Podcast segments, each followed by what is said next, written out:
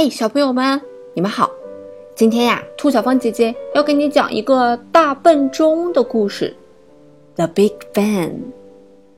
嗯，大笨钟啊，可不是一个人的名字，它是钟表的名字。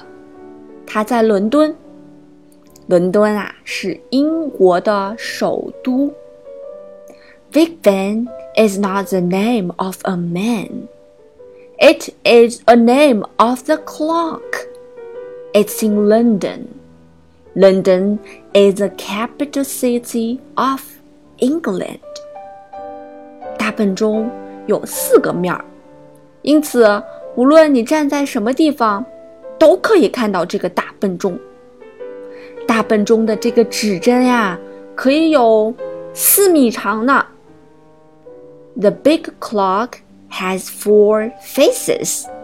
So, no matter what you stand, you can see the face of the clock.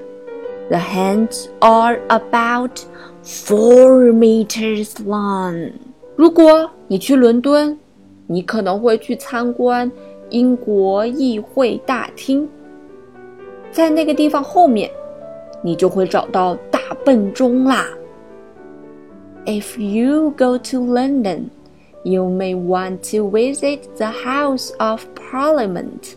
In that place, you will find Big Ben sits at the top of the clock tower in the House of the Parliament. 大笨钟的声音呀，很大很大，叮咚叮咚，每十五分钟就会敲一次呢。The big clock makes a very loud noise. Ding dong, ding dong. The clock strikes every quarter of an hour. 小朋友们，今天我们学习了一个很好玩的钟，它的名字叫大笨钟。Big Ben, Big Ben。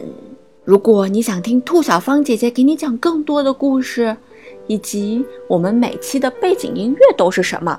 欢迎来到微信公众平台“音乐魔方”，在那里，兔小芳姐姐会给你讲更多的故事哦。